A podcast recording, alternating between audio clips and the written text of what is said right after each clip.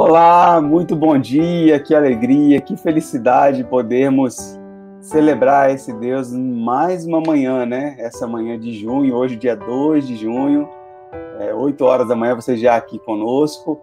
Para aqueles também, meu bom dia se estende para aqueles que vão assistir depois, né? Essa, essa live, na verdade, essa gravação depois, esse podcast.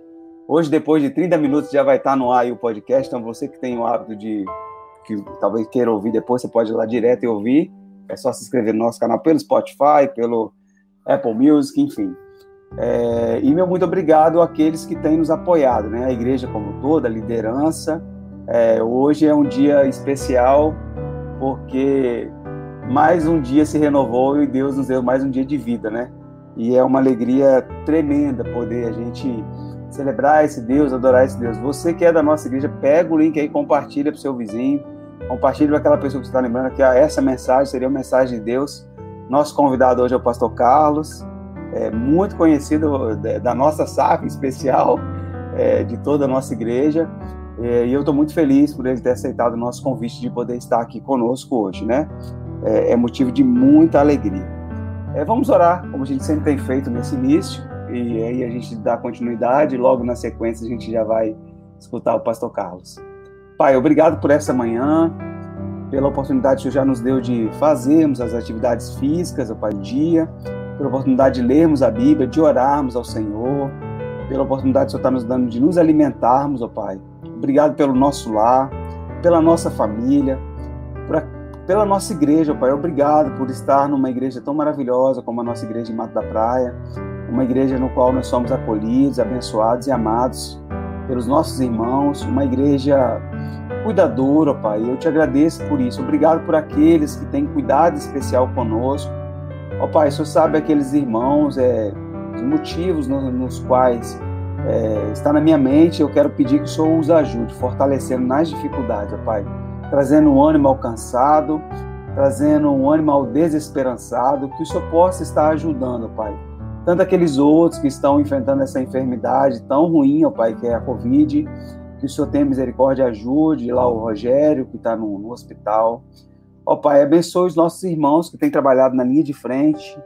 Abençoe as famílias que o Senhor tem dado. Tem misericórdia daqueles que têm perdido pessoas abruptamente, ó Pai. Que o Senhor tenha misericórdia dessas famílias. A gente, muitas vezes na vida, o Senhor nos dá a oportunidade de despedirmos do nosso. Nós não compreendemos essa dor e sabemos que é só o Espírito Santo do Senhor que é capaz de consolar, porque o Senhor é o consolador, ó Pai.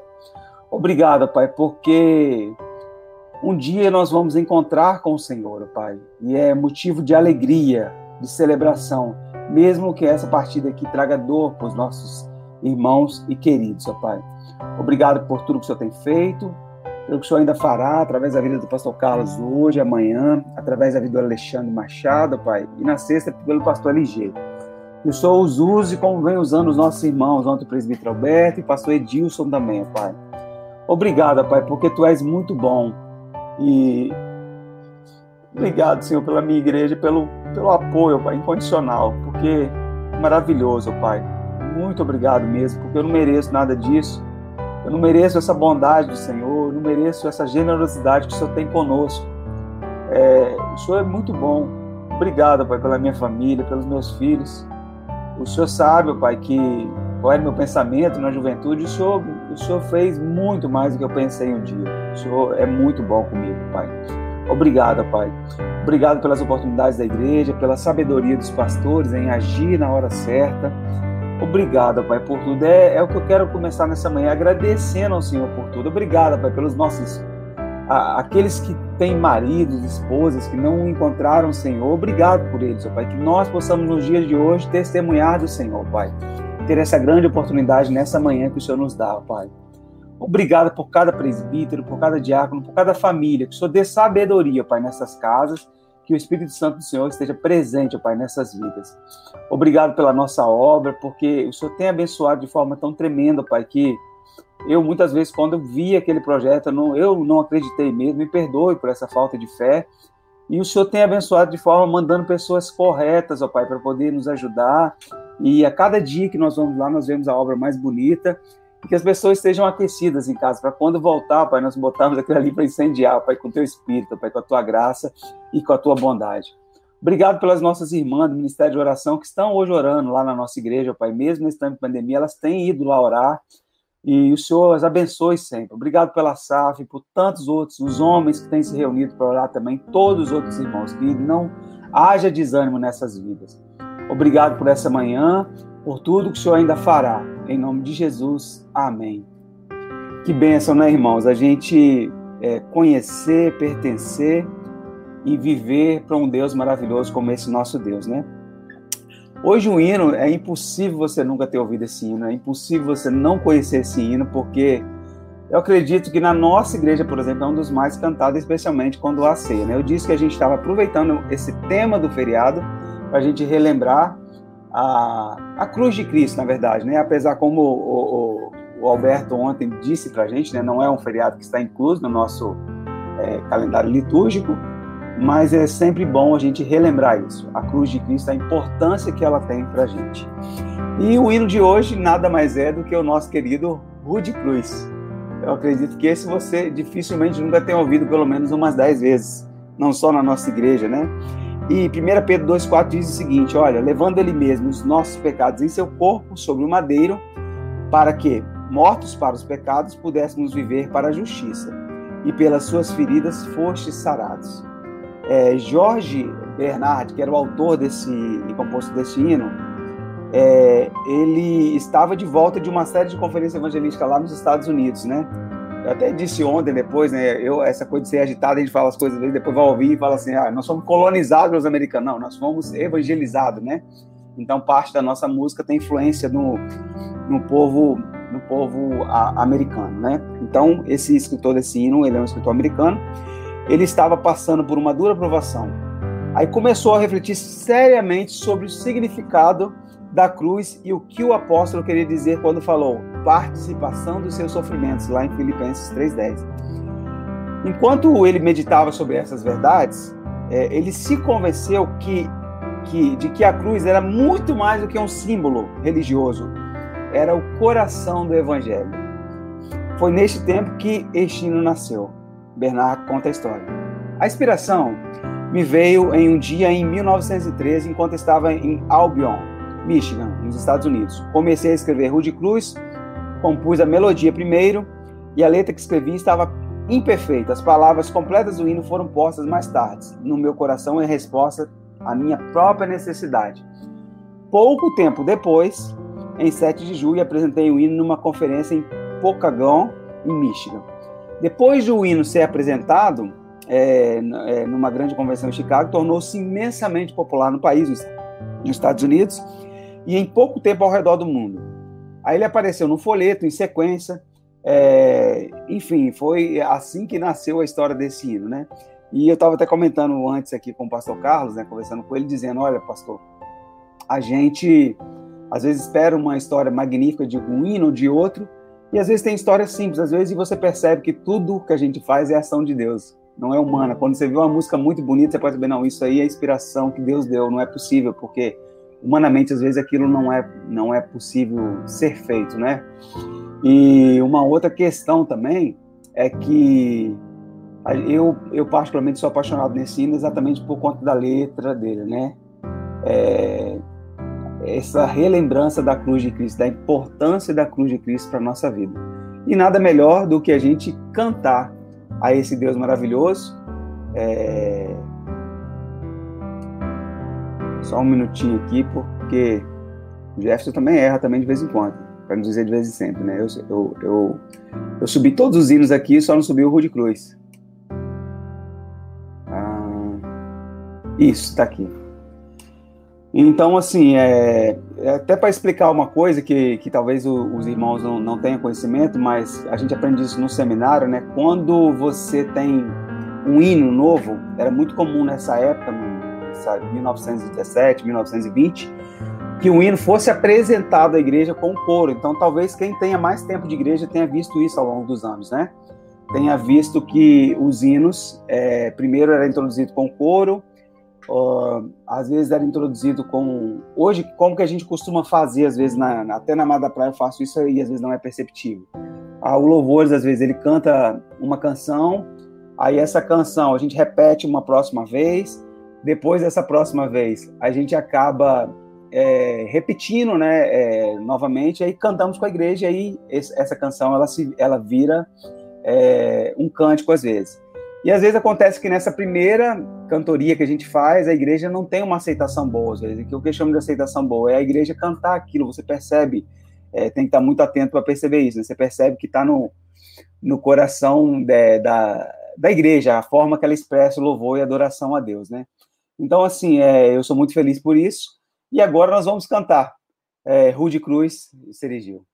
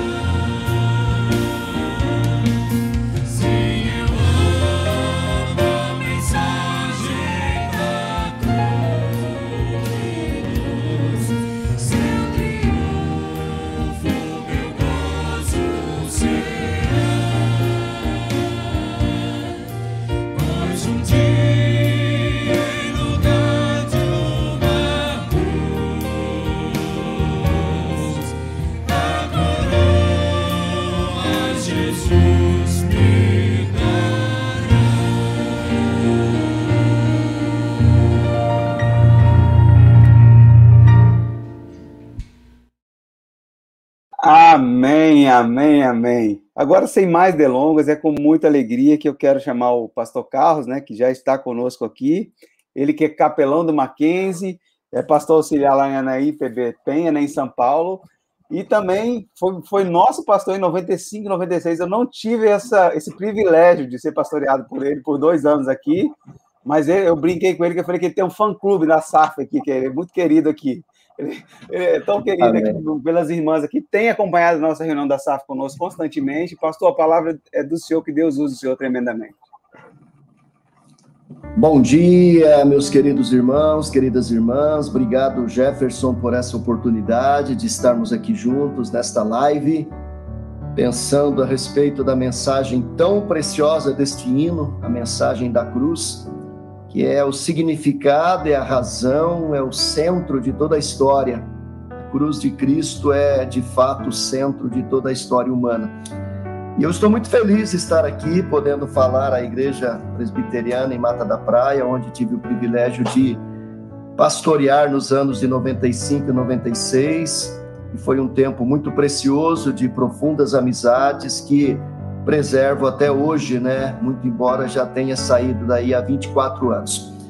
Queridos, eu queria, sem perda de tempo, né, porque o propósito é esse, ler a palavra de Deus, apenas um versículo do Salmo 50, verso 15, que diz assim: Invoca-me no dia da angústia, eu te livrarei e tu me glorificarás.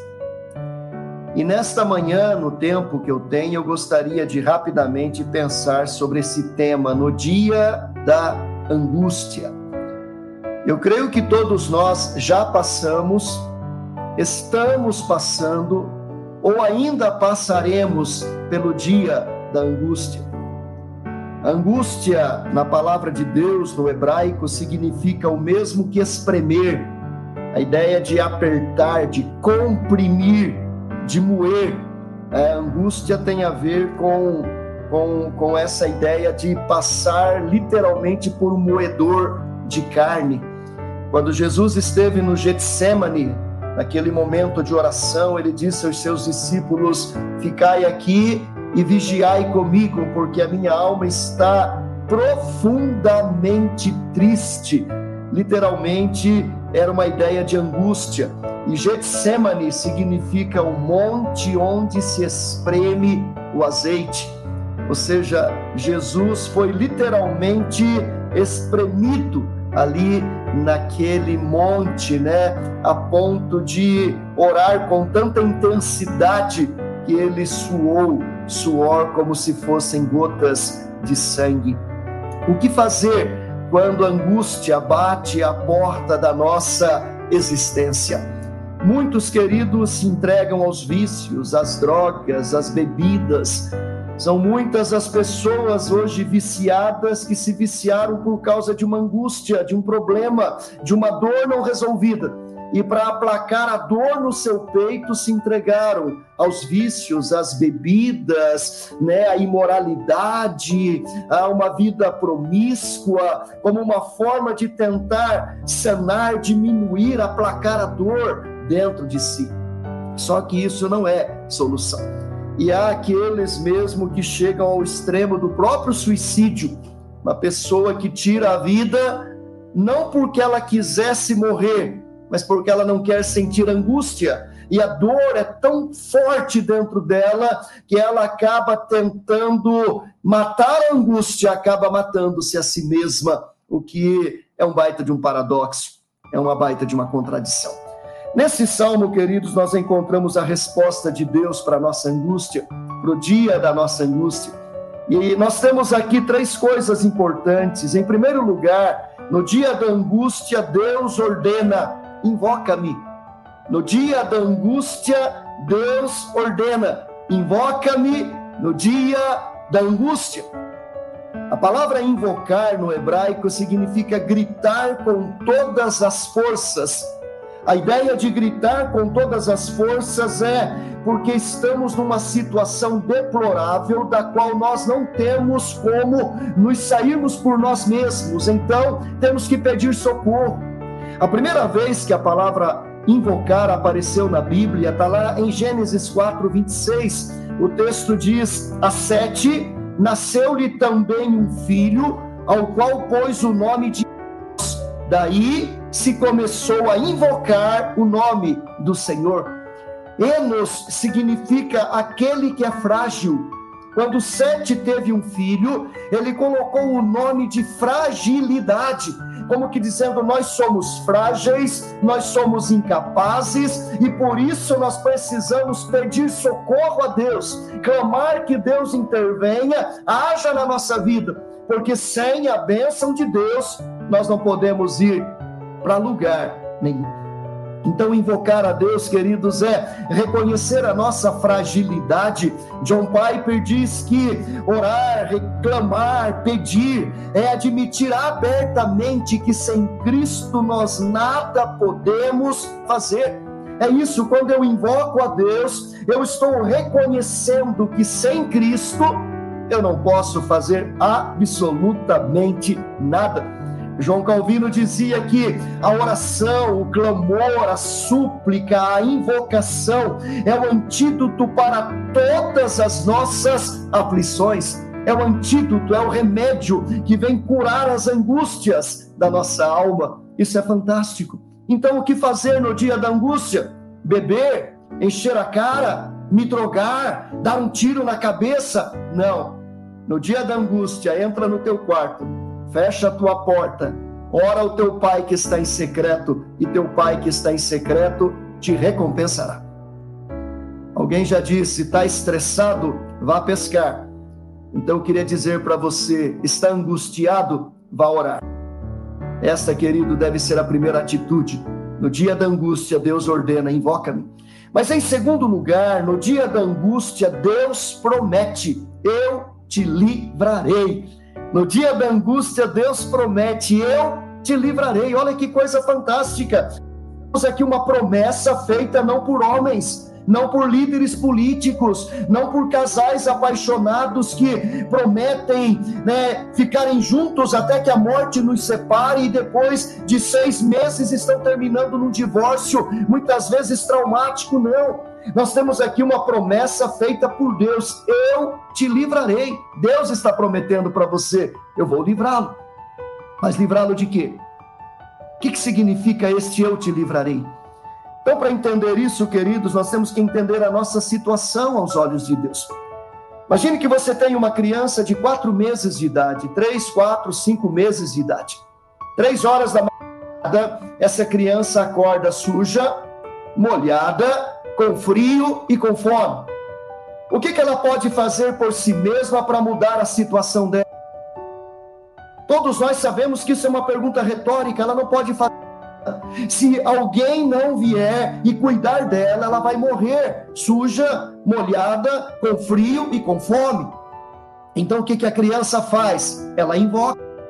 Ela invoca, ela pede socorro, ela clama, só que ela não faz isso com palavras, porque ela não sabe falar, então ela chora. Se alguém tivesse um tradutor de choro para cada ah, ah, que essa criança faz, com certeza ela está dizendo: Mamãe, socorro! Mamãe, me ajude! E não é isso que a mamãe faz quando a criança chora. A mamãe sai lá do seu quarto, sai debaixo da sua coberta quentinha, coloca a sua sandalinha, vai até o quarto, pega aquela criança, tira do berço, coloca ali em cima do trocador, tira aquela roupa suja, tira aquela fralda suja, suja as suas mãos, né? Ali na sujeira do seu filho depois limpa aquela criança, lava bem lavadinho, seca, passa toda aquela pomadinha contra a assadura, coloca fralda seca, roupa seca, roupa quente, enrola aquela criança num cobertorzinho quente, senta na sua cadeira de balanço e a criança ainda soluçando, chorando, é trazida para perto da mãe e ali no seu seio ela começa a alimentar aquela criança e aquela criança ainda com sofreguidão, né, mamando, né, desesperada, ela vai se acalmando, se acalmando, se acalmando, até que 20, 25 minutos depois, ela está aquecida, limpa, aquecida e alimentada. E agora ela dorme, e a mãe coloca ela novamente no berço e volta a dormir.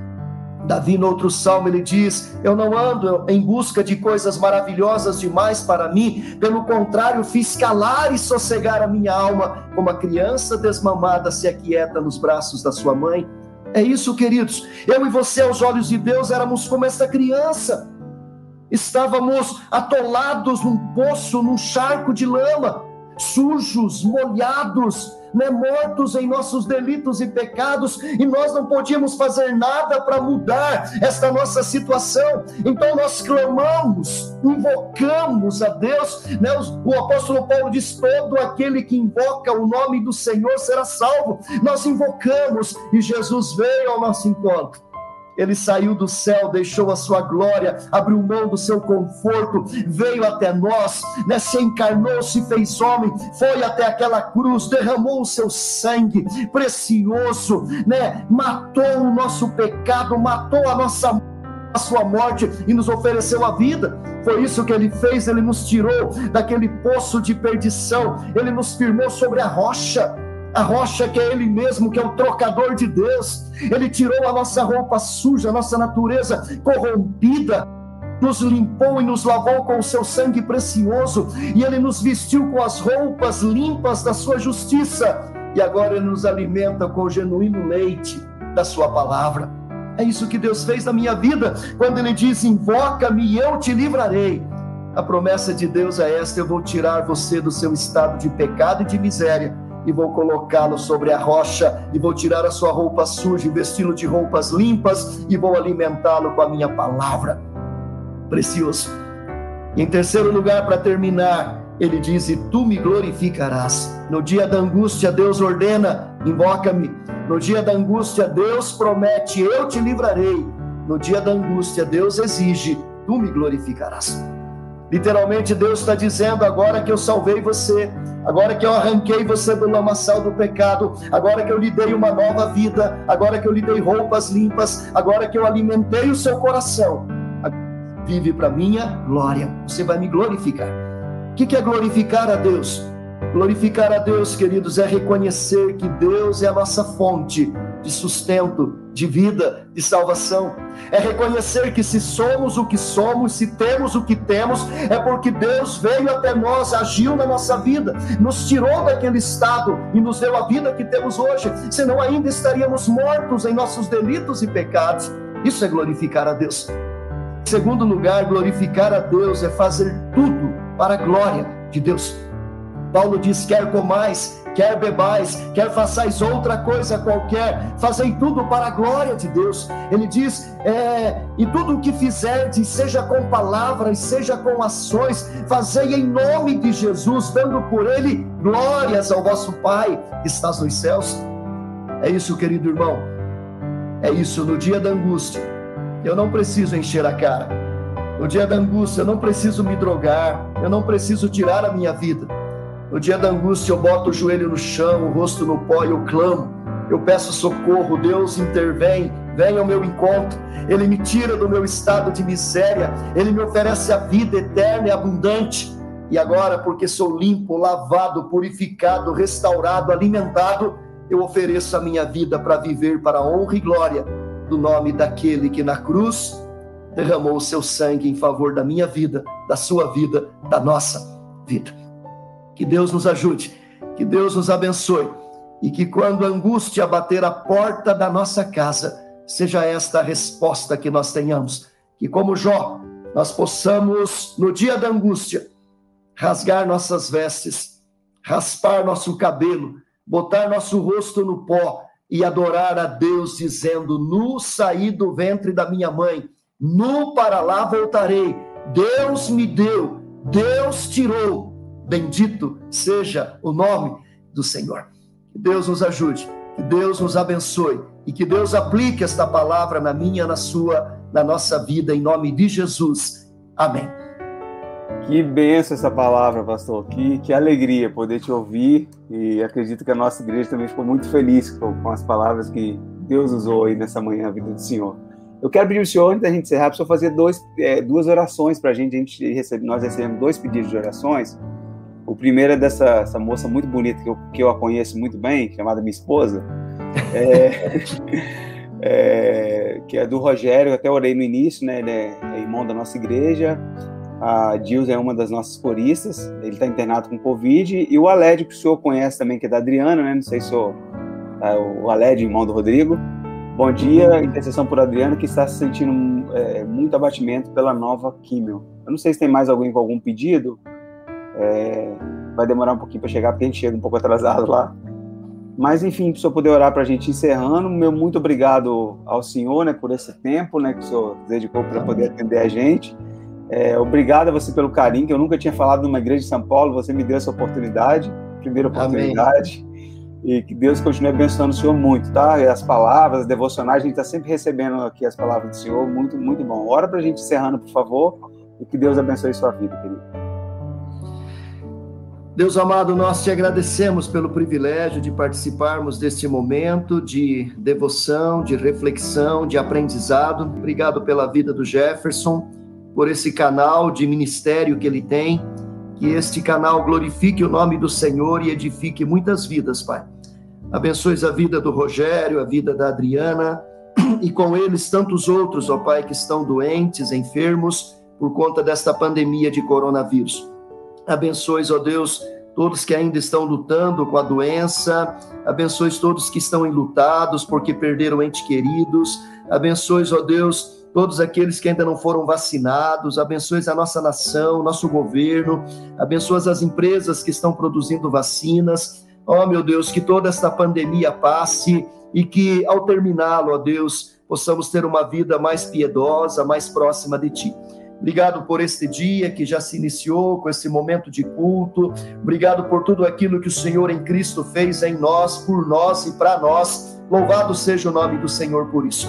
Dá-nos um dia frutífero, um dia abençoador, onde a nossa vida seja luzeiro nesse mundo de trevas, Pai. É o nosso desejo, a nossa oração em nome de Cristo Jesus. Amém, Senhor.